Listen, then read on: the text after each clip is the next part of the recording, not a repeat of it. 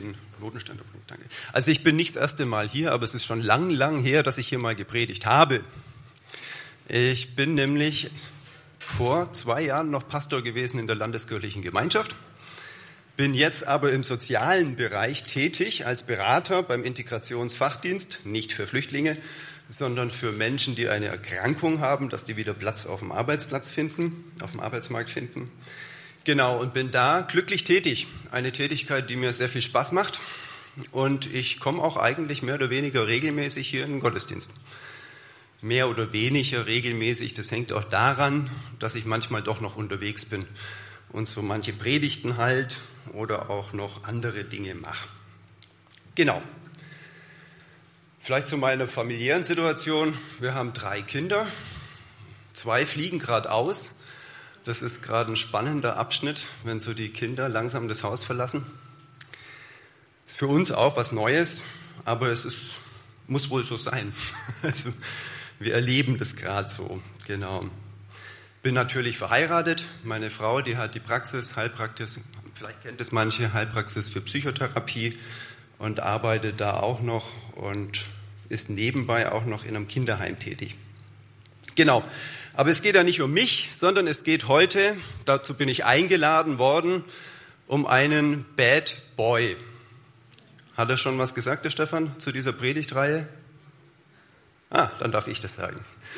Also, Bad Boy. Es sollen wohl ein paar Bad Boys der Bibel genannt werden, die eben ja nicht so positiv wegkommen in der Bibel, aber aus dem man trotzdem was lernen kann. Und dieser Bad Boy Nummer eins heute ist der Bileam. Und wir wollen mal gucken, was wir von dem lernen können. Jetzt, wenn wir sagen Bad Boy Bileam, dann haben wir ja schon ein Urteil gefällt, oder? Das ist ja schon klar, ne? Das ist ein übler Junge. Aber wenn wir uns diese Geschichte anschauen, so ist es mir zumindest gegangen, dann ist es gar nicht mehr so einfach, den so einzuschätzen. Und deswegen will ich uns heute diese Geschichte etwas nacherzählen, auch wenn es ein bisschen länger ist. Ich versuche mich zu beeilen aber es ist lohnend. Also, Bileam. Was mir wichtig ist, aufzuzeigen, ob dieser Bileam oder dass es gar nicht immer so leicht ist, Leute einzuschätzen, vor allem ihren Glauben. Und was ich viel tröstlicher finde, ist, in dieser Geschichte wird so schön deutlich, dass Gott größer ist als all unser Einschätzen. Eine kleine Begebenheit zu Beginn mit einschätzen. Ich hatte ein tolles Gespräch mit einem Syrer diese Woche, junger Syrer, und er war ganz begeistert von Erdogan. Jetzt ist ja die allgemeine Meinung hier bei uns nicht so positiv über diesen Erdogan. Aber wenn wir uns in seine Situation hineinversetzen, Flüchtling, Syrien, er ist in der Türkei aufgenommen worden. Seine Eltern leben beim Erdogan in der Türkei. Er hat ganz viel Positives mit dem Erdogan, mit der Türkei erlebt und das ist natürlich klar, dass der ein ganz anderes Bild hat von diesem Mann, als wie er jetzt gerade hier bei uns präsentiert wird. Und dann war der völlig erstaunt, dass es da ja noch eine andere Sicht gibt, die ich ihm auch versucht habe zu erzählen. Aber was mir klar geworden ist, das, was wir erleben, so wie wir geprägt sind, ja, das tut unser ganzes Urteilen beeinflussen. Ist doch ganz logisch. Und darauf müssen wir ein Stück weit Rücksicht nehmen, auch in einer Welt, die immer bunter wird. Also jetzt zu dieser Biliams-Geschichte. Wer mitlesen will, 4. Mose 12 bis 14, die Kapitel. Das Volk Israel ist ja bei diesem Auszug aus Ägypten ins verheißene Land und wer diese Geschichten kennt, das ist ein einziges Auf und Ab. Mal sind sie treu, dann geht es ihnen gut, dann fallen sie wieder ab, dann ist es ganz übel, dann geht es wieder aufwärts und gerade sind sie wieder bei so einem Erfolgskurs. Sie haben die Schlacht gegen die Kanaaniter besiegt, die Amoriter haben sie besiegt und jetzt singen sie schon das Spottlied, Wehe dir Moab, du bist verloren. Und in der Tat, der König der Moabiter, der beobachtet dieses Volk ganz genau. Es lagert vor seinen Füßen, und die Schlacht war eine Frage der Zeit. Seine Soldaten bestens ausgerüstet, er hatte Verteidigungsanlagen, er hatte befestigte Städte, eine unglaubliche Überlegenheit, wenn da nicht dieser Gott wäre, der dieses Volk übernatürlich begleitet. Eigentlich wäre die Schlacht kein Problem, aber dieser Gott. Balak, ein gewiefter Heerführer, gibt sich nicht geschlagen. Er sucht eine Lösung. Übernatürliches, klar, muss mit Übernatürlichen geschlagen und bekämpft werden. Also lässt er nach Bileam rufen. Und er schickt nicht den Dienstboten zu ihm, nein, er bringt eine Koalition auf. Gleich die Ältesten seines Volkes, die Moabiter und die Midianiter zusammen, machen sich auf den Weg, um diesen Bileam, einen Zauberer, der Völker verfluchen kann, zu holen eine hohe Auszeichnung, wenn zwei so Herren und eine ganze Delegation dort kommen. Ich habe mir gedacht, das ist ungefähr so, wenn die Frau Merkel und vielleicht noch irgendeiner, so ein Staatsminister, Macron oder sowas, mit der ganzen Ministerdelegation zu einem persönlich kommen. Und dann zeigt doch auch, Mensch, dieses Volk war verzweifelt. Die hatten Angst vor den Israeliten. Und was machen sie? Sie greifen eigentlich nur nach dem letzten Strohhalm, den sie haben. Wenn wir uns jetzt in die Situation von dem Balak versetzen, handelt er eigentlich aus seiner Kultur heraus falsch? Der Balak hat doch nichts Böses in Sinn. Eigentlich ist es doch die Aufgabe eines Königs, sein Volk zu schützen. Wer will schon von einem fremden Heer einfach niedergemetzelt werden? Balak muss irgendwie handeln. Also macht er doch aus seiner Sicht eigentlich das Richtige. In seiner Kultur ist es ganz normal. Wahrsager, das sind ehrenhafte Leute, äh, die kann man rufen, das ist eine gängige Lösung zu einem Problem. Also er handelt und denkt eben aus seiner Prägung heraus, völlig im Einklang mit seiner Kultur. Balak, das wäre ja auch so ein toller Bad Boy, könnten wir uns ja auch mal anschauen, obwohl in der Bibel jetzt eigentlich nicht viel Positives über den zu berichten ist. Aber eins können wir auch von denen lernen. Er bleibt wenigstens nicht vor den verschlossenen Türen der Angst sitzen, sondern er handelt. Er macht wenigstens was. Er scheut keine Mühe, um, um Hilfe zu holen. Wie ist es bei uns? Wenn wir so den letzten Strohhalm haben und nicht so recht wissen, Mensch, wie kommen wir da raus, wenn ich einen Fehler auf der Arbeit vertuschen will oder muss oder meinen zu müssen oder vor der Versicherung so ein bisschen eine falsche Angabe hm, schon reinkaschiert oder wie schnell neige ich dazu, etwas schön zu reden, was mir gar nicht so gefällt oder was gar nicht so ist? Und vor allem wie unbarmherzig können wir mit anderen sein, die in ihrer verzweifelten Lage nach dem letzten Strohhalm greifen, der in unseren Augen natürlich nicht korrekt ist. Klar, als Christen wissen wir, die Auswirkungen, die andere blauäugig einfach ignorieren, sind nicht immer ungefährlich. Sich auf Geisterwelten einzulassen, wie es hier beim Balak der Fall ist, da kann manche vermeintliche Hilfe als Problem zurückkommen. Und so passiert es ja dann auch beim Balak der ruft den Biliam. Also, endlich zu dem Biliam. Biliam, er ist zu Hause. Und auf einmal platzt diese hochrangige Delegation in seinem Alltag hinein. Vielleicht war der das als berühmter Seher gewohnt, dass da plötzlich so hohe Leute zu ihm kommen. Und dann aber noch, sie halten ihn den Lohn direkt vor Augen. Na, wenn das mal keine Versuchung ist, ein Volk verfluchen, was doch für ihn kein, kein Problem, das ist sein Metier, der kennt das nicht aus, das macht er. So ein paar Worte und er hat finanziell ausgesorgt. Was tut man nicht alles für Geld, für Ansehen, für Liebe, für Macht? So ein bisschen, naja, komm, das ist doch mein Ding. Aber was macht Biliam, dieser Bad Boy?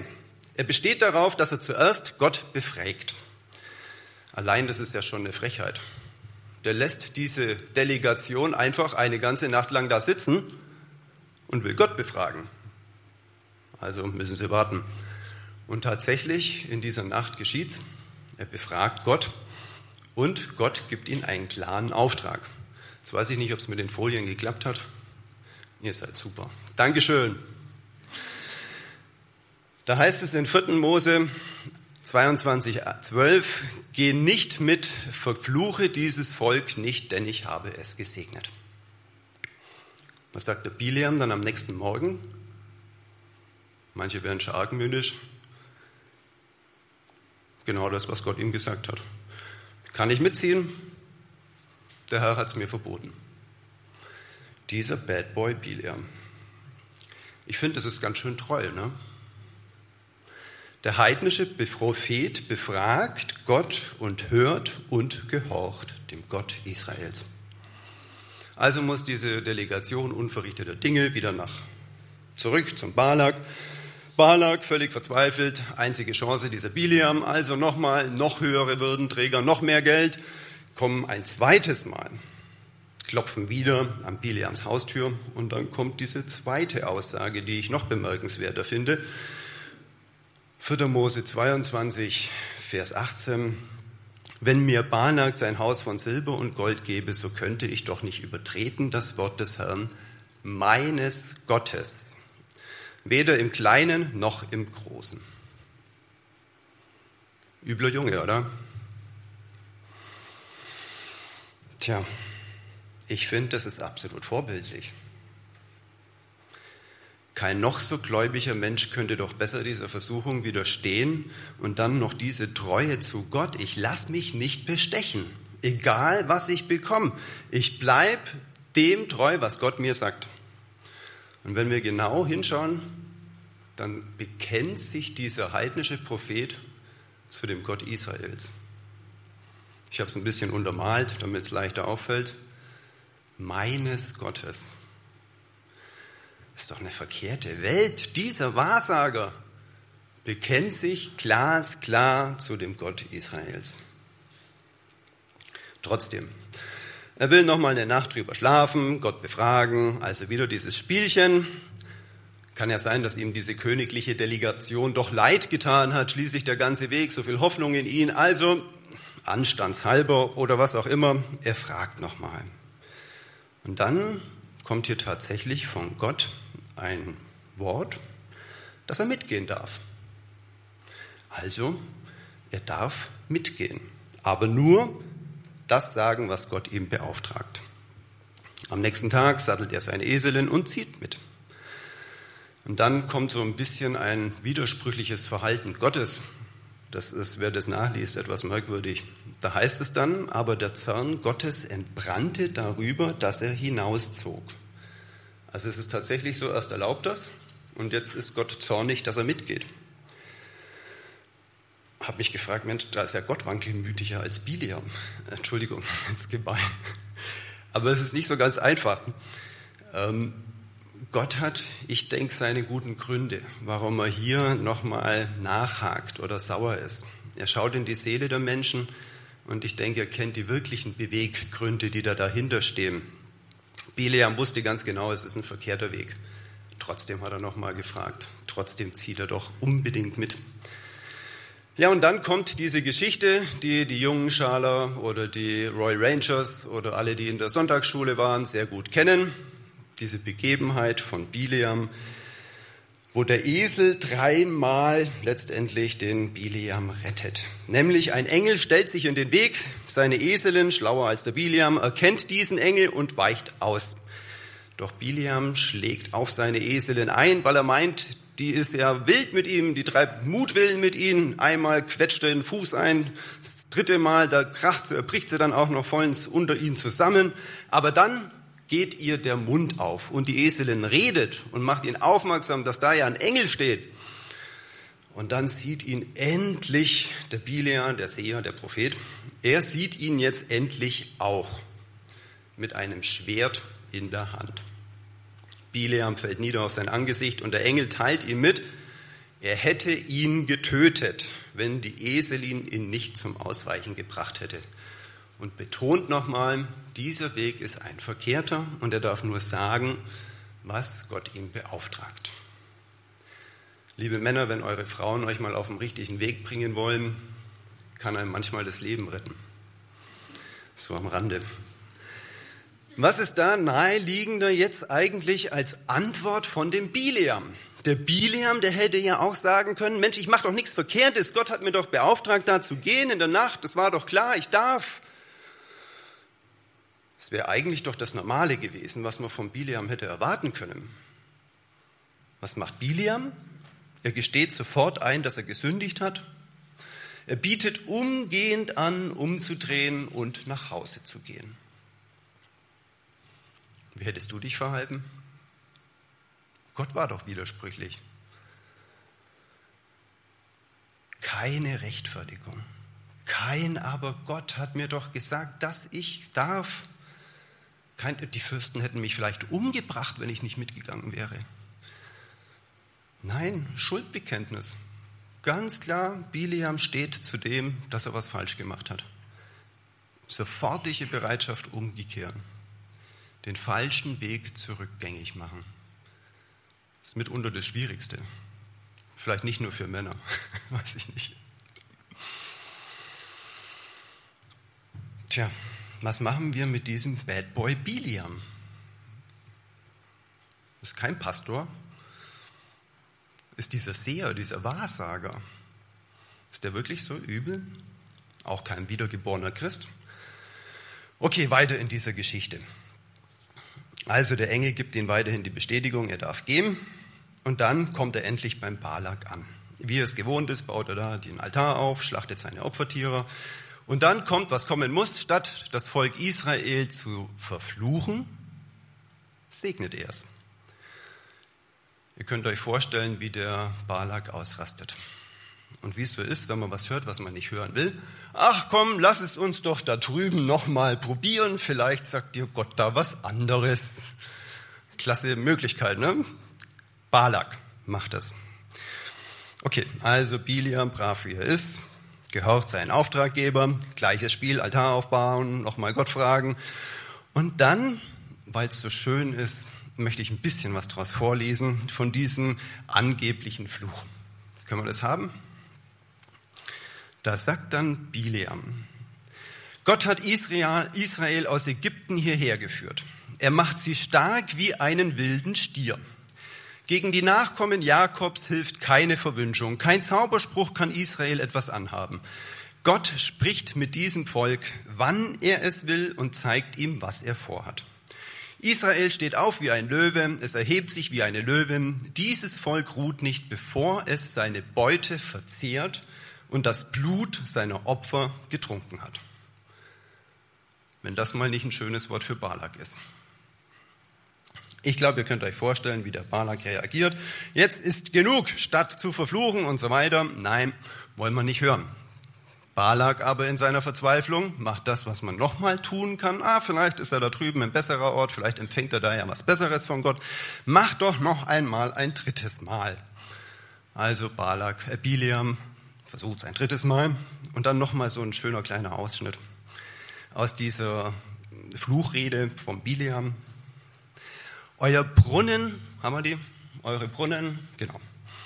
Eure Brunnen werden stets voll Wasser sein. Euer Saat wird auf fruchtbaren Feldern gedeihen. Euer König wird mächtiger sein als Agag. Er herrscht über ein gewaltiges Reich. Ihr verschlingt die Völker, die sich euch entgegenstellen. Ihr zerbrecht ihnen die Knochen und tötet sie mit euren Pfeilen. Israel liegt da wie eine Löwin. Das hat man schon, ne? So ähnlich, genau. Wer euch segnet, wird selbst gesegnet und wer euch verflucht, wird selbst verflucht. Ich glaube, die Reaktion von dem Balak, die könnt ihr euch selber nachlesen. Die findet ihr in 4. Mose 24. Dann ist noch bemerkenswert die Abschiedsrede von Biliam. Er kommt dann zu den Fürsten zusammen, also den Feinden Israels, und dann fängt er dort an zu weissagen. Ich sehe jemanden in weiter Ferne. Noch ist er nicht da, aber ich kann ihn schon erkennen. Ein Stern steigt auf von den Nachkommen Jakobs.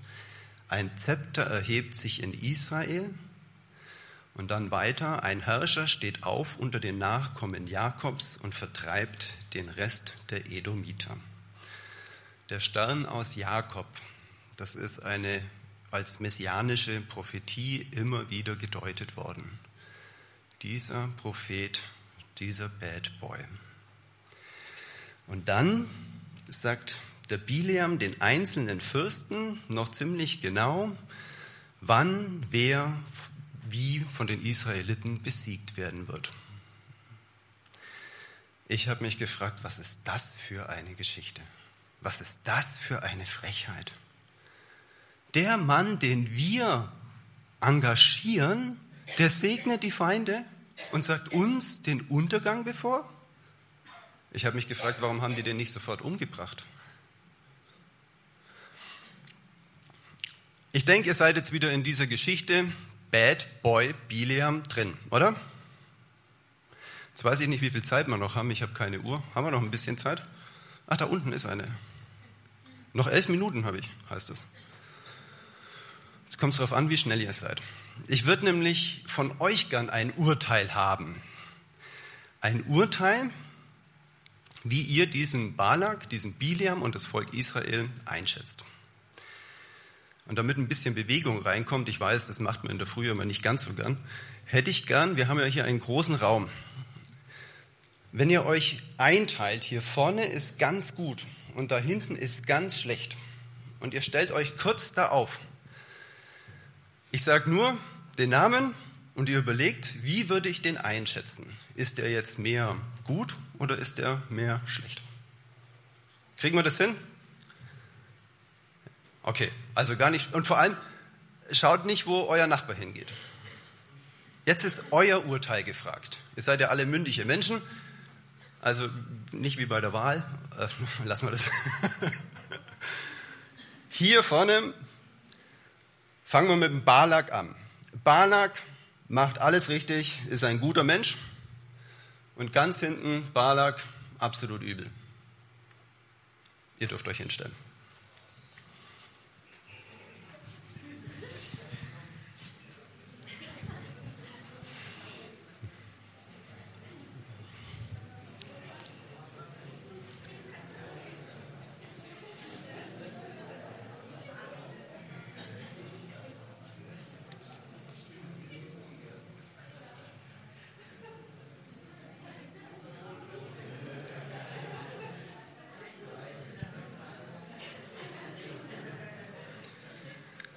Also ich habe jetzt keine Zeit mehr zu kommentieren. Behaltet es einfach mal für euch, wo ihr so einschätzt, Balak. Okay? Ihr könnt es euch auch so anschauen. So ungefähr ist das Stimmungsbild. Jetzt wird es vielleicht noch ein bisschen schwieriger. Jetzt kommt der Bileam. Wie würdet ihr den Bileam einschätzen? Auch wieder ganz vorne klasse Prophet, alles richtig gemacht. Und da hinten Biliam, no go, geht gar nicht.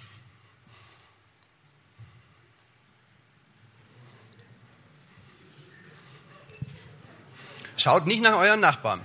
Euer Urteil ist gefragt.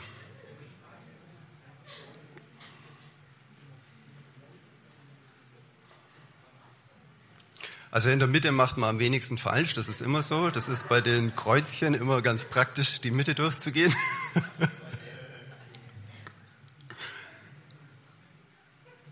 okay, ja.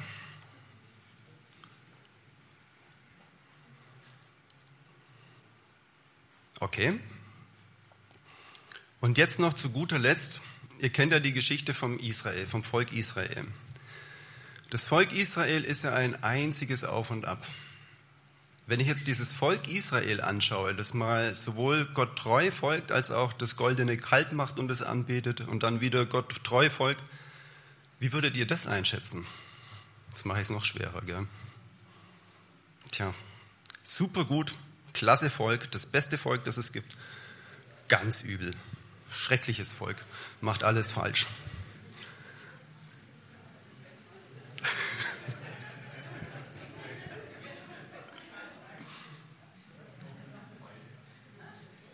Okay, vielen Dank fürs Mitmachen. Merkt euch mal, wie es euch dabei ergangen ist. Wie ist es euch ergangen? Ich würde es gern abfragen, aber das schaffen wir nicht mehr. Aber für euch selber, wie ist es mir bei dieser Abstimmung mal ergangen?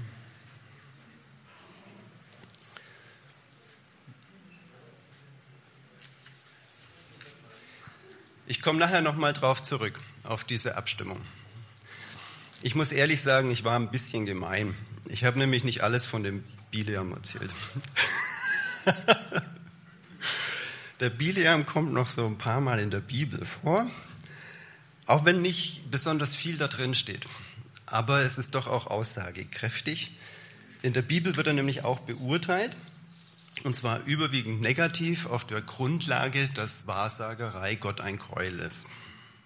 Und in Offenbarung 2, Vers 14, da wird der Gemeinde Pergamon, die wird ermahnt, dass die Leute unter sich haben, die der Lehre Bileams folgen und die die Israeliten verführen, vom Götzenopfer Fleisch zu essen und Hurerei zu treiben. Lehre Bileams. Und genau das wird dem Bileam auch in 4. Mose 3, 4. Mose 31, Vers 16 angekreidet. Er hat den Midianitern den Rat gegeben, die Israeliten zum Opferfest einzuladen und durch Frauen zu verführen, damit die ihn von diesem mächtigen Gott wegbringen. Sichtlich mit Erfolg, denn auf die Bileams Geschichte folgt eine Erzählung über die Israeliten, dass sie tatsächlich von moabitischen Frauen zum Opferfest eingeladen worden sind, sich mit ihnen eingelassen haben, gehurt haben und den Baal Peor angebetet haben. Was das nach sich zog, Gottes Zorn. Ich denke, das wissen Bibelleser. Und zu guter Letzt erfahren wir noch, dass der Bileam beim Sieg über die Midianiter selbst von den Israeliten getötet worden ist. Lange Rede, kurzer Sinn. Bad Boy Bileam. Erinnert ihr euch an euer Urteil? Ich finde, es ist gar nicht einfach, Menschen zu beurteilen. Und noch schwieriger ist es, Menschen in ihrem Glauben zu beurteilen. Wir wollen das immer gern. Das gibt uns Sicherheit. Da sind die Guten, da sind die Bösen, ich gehöre dahin und da sind die Bösen. Die Welt ist in Ordnung. Aber leider ist es nicht so leicht. Diese Welt ist komplex und einfache äh, Antworten auf komplizierte Fragen sind einfach oft daneben. Jetzt ist die Frage für mich nochmal, sich zu fragen, wie ist es denn eigentlich bei mir? Wie schätze ich mich eigentlich ein? Ist ja auch eine Frage. Wie schätze ich meinen Glauben ein? Ist der mehr gut oder mehr schlecht?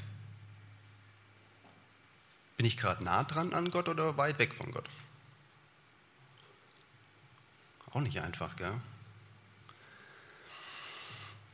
Und bei anderen, schau mal, wie nah ist denn der bei Gott und schau mal, wie übel der bei Gott ist. Bei anderen sieht man es immer noch leichter als wie bei sich selber. Ich verunsichere euch heute, ich weiß.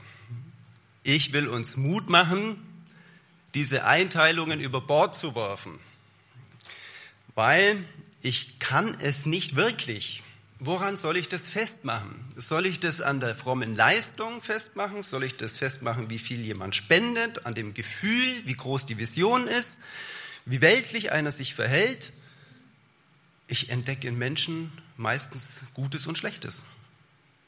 Und ich selber, ich habe auch oft Höhen und Tiefen in meinem Glaubensleben. Ich spüre manchmal Gott mehr und manchmal weniger, aber zum Glück muss ich es nicht von meinem Gefühl abhängig machen, sondern von dem festen Wissen, ich bin in Gott geborgen und ich bin sein Kind. Und das ist doch das Entscheidende. Ich will noch mal zu diesen drei Akteuren hingehen. Der Balak, der ja eigentlich aus seinem Hintergrund ohne böse Absicht für sich das Richtige macht. Aber das Tolle ist doch, Gott hat überhaupt kein Problem damit.